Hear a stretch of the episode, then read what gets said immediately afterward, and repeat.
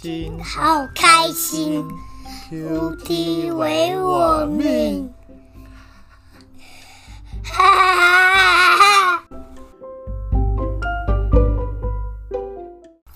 早安，昨天我们讲完了耶稣骑驴居进圣城，今天我们接着来看看耶稣做了哪些事情，以及这些行为与教导要凸显出的意义有哪些。咒诅无花果树以及洁净圣殿这两件事都令人惊讶。耶稣哪来这么大的怨气与脾气？若不加以了解与解释，即便凭着信心读过去，相信我们仍会在心中浮现出许多的疙瘩。因此，以下我们就先来聆听这段经文，并且一同尝试探究神的心意。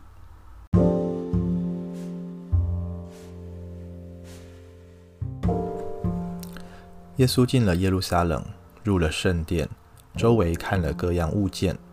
天色已晚，就和十二个门徒出城，往伯大尼去了。第二天，他们从伯大尼出来，耶稣饿了，远远地看见一棵无花果树，树上有叶子，就往那里去，或者在树上可以找着什么。到了树下，竟找不着什么，不过有叶子。因为不是无花收无花果的时候，耶稣就对树说：“从今以后，永没有人吃你的果子。”他的门徒也听见了。他们来到耶路撒冷，耶稣进了圣殿，赶出店里做买卖的人，推倒兑换银钱之人的桌子和卖鸽子之人的凳子，也不许人拿着器具从店里经过，便教训他们说。经上不是记着说：“我的殿必称为万国祷告的殿吗？”你们倒使它成为贼窝了。祭司长和文士听见这话，就想法子要除灭耶稣，却又怕他，因为众人都稀奇他的教训。每天晚上，耶稣出城去。首先，我们来谈谈耶稣哪来这么大的怨气，竟然要咒诅无花果树。我们的中文圣经翻译作“不是无花果的季节”，啊，这句话容易让人误会耶稣强树所难，鸡蛋里挑骨头。但其实希腊原文的意思是“不是无花果树盛产的时候”，这下意义就完全不一样喽。原来巴勒斯坦地区的无花果树在进入春天的时候会开始长出新叶来，同时也会冒出初熟的果实。而进入夏季，甚至是秋季，才是果树真正盛产的时候。大约会有百分之十的果实会在春天冒出来，其余的九十 percent 则会在产季结实累累。这么说，耶稣并不像小孩子闹脾气、无理取闹，然而还是没有解决我们的疑问呢、啊。耶稣干嘛这么大的怨气？既然不是无花果树盛产的时候，那就干脆选择吃别的水果嘛，何必纠结在这里咒诅这棵树呢？耶稣从来不跟树木、水果过不去，那么这一次这样做，肯定有什么特别的用意吧？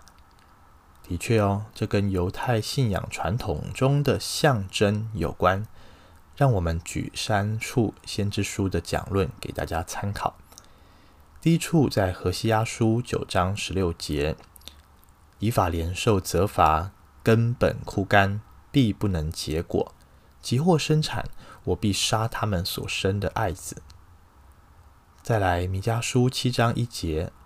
哀哉！我好像夏天的果子已被收尽，又像摘了葡萄所剩下的，没有一挂可吃的。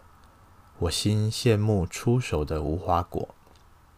最后一处，耶利米书八章十三节，耶和华说：“我必使他们全然灭绝，葡萄树上必没有葡萄，无花果树上必没有果子，叶子也必枯干。”我所赐给他们的，必离开他们过去。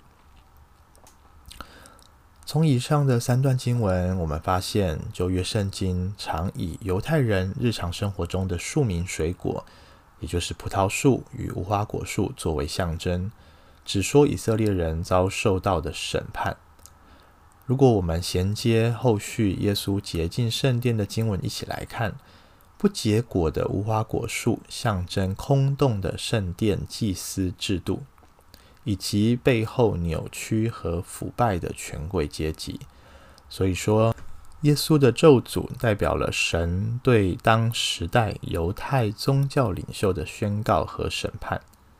有圣经学者研究第一世纪的罗马帝国统治下的犹太社会与经济活动，祭司家族大多把持着当地许多的土地。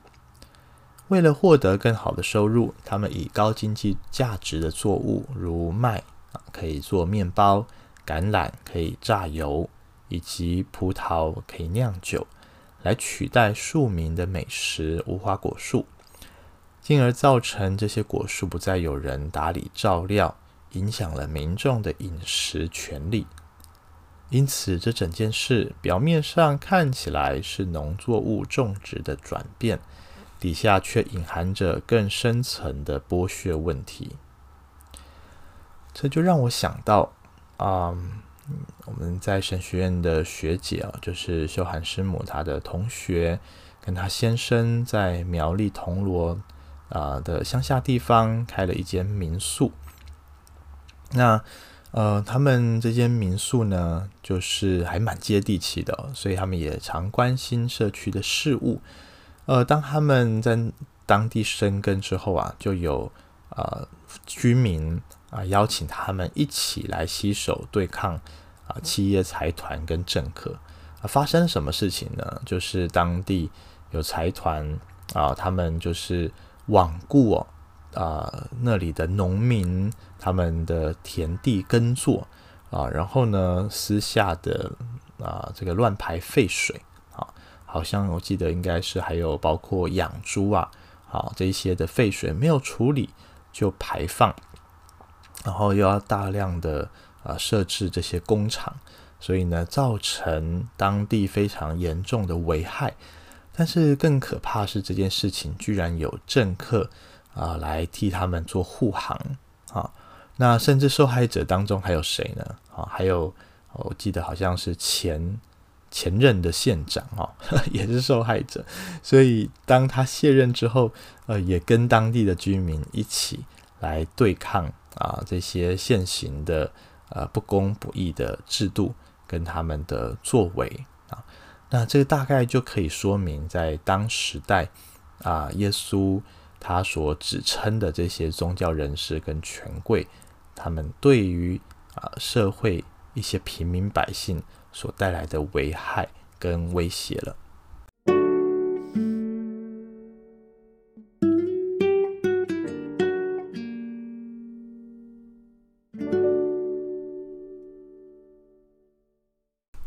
再来，我们来谈谈耶稣哪来好大的脾气，洁净圣殿？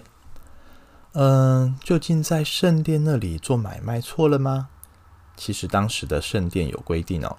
要投入圣殿奉献箱的钱币，必须是犹太人的钱币，因为罗马的钱币上面刻了皇帝凯撒的肖像。若用这个钱币奉献给神，等于犯了十诫的第二诫，不可雕刻偶像取代耶和华。这样一来，百姓的确有换钱的需要。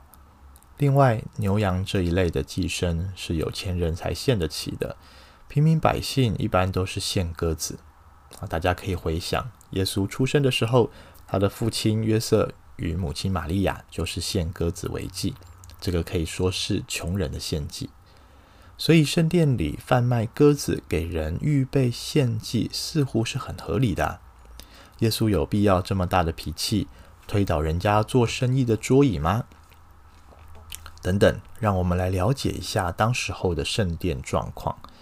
原先在被掳归回时期所重建的第二圣殿，到了西律王的时代啊，这位好大喜功的君王，为了宣扬自己的名声，将圣殿不合理的进行扩建。而扩建后的圣殿最外层是所有人都可以进入的外邦人院。但目的不是欢迎外邦人也同来敬拜上帝，而是要做这群人的生意，骨子里是为了自身的利益。因此，耶稣反对的不是新约时代的祭祀制度，他气的啊是原本作为人向神祷告、人与神相遇的圣殿，竟然沦落于宗教权贵人士利用作为赚钱盈利的场所。四卷福音书就只有马可福音特别记载，耶稣说这是万国祷告的殿，其余的作者只有记载这是祷告的殿。可见马可想要强调，耶稣要人知道，上帝的心意是万民万邦都来做神的子民。而耶稣引述的圣经出处在以赛亚书五十六章七节，我来读：我并领他们到我的圣山。使他们在祷告我的殿中喜乐，他们的燔祭和平安祭在我坛上必蒙悦纳，因我的殿必称为万民祷告的殿。这是神美好的心意，也就是从亚伯拉罕之约开始，天父就渴望地上的万族都来认识他，都来享受做神儿女各样的祝福。然而，令耶稣愤怒的是什么？如同耶利米书七章十一节所说的，这些犹太百姓啊，竟然把神的殿变作充斥各种不法勾当与欺压穷人的贼窝。耶利米书的经文如此说：“这成为我名下的殿，在你们眼中岂可看为贼窝吗？我都看见了。”这是耶和华说的。最后，我们看见这些既得利益者，他们听不见耶稣对他们的责备，不但没有反省悔改，反倒想要杀害耶稣。然而，耶稣成就救恩的时候还没有到，因此又离开耶路撒冷，退回到伯大尼。啊，伯大尼很有可能，耶稣就是在马大、玛利亚、拉撒路他们的家中，在那边借住跟生活。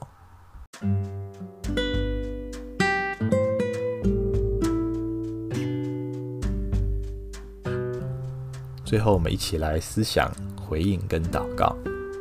首先，当我们误入歧途、执迷不悟的时候，耶稣他会提醒我们，甚至指责我们的错误来。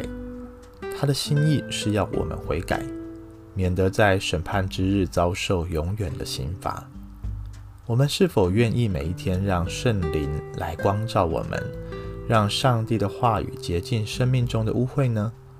还是单立在自我欺骗之中，做一个白占地图，甚至违背神心意的基督徒。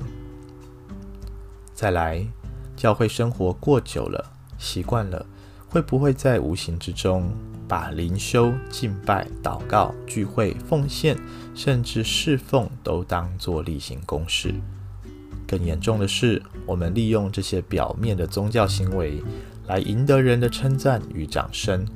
或者作为一个好好基督徒的人设，让自己觉得我这个人是配得上帝拯救的。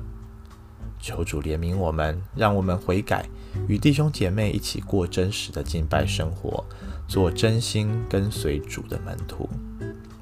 让我们一起来祷告。